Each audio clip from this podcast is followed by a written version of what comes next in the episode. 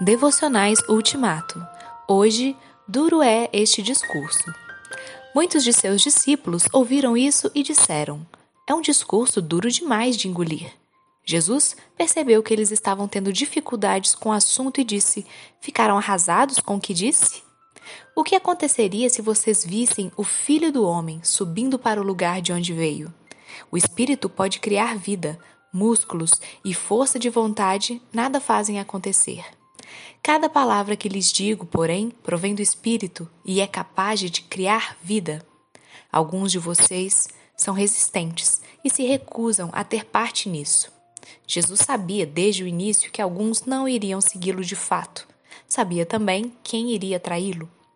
Ele continuou: Foi por isso que antes eu disse a vocês que ninguém é capaz de vir a mim por conta própria. Vocês vêm a mim apenas como uma dádiva do Pai.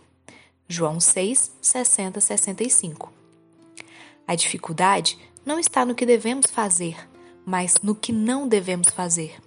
Ou seja, a tentativa de sermos deuses ou deusas por nossa própria conta.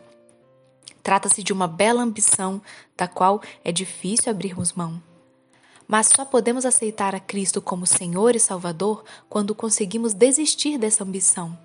Por que alguns ainda não creem? Senhor, tu despedaças os sonhos que mais acalento, os de estar no controle de minha vida, os de controlar os outros. Então, tu dás algo muito melhor, a visão de teu senhorio e redenção. Expulsa a incredulidade de meu coração e concede-me fé. Por tua misericórdia. Amém.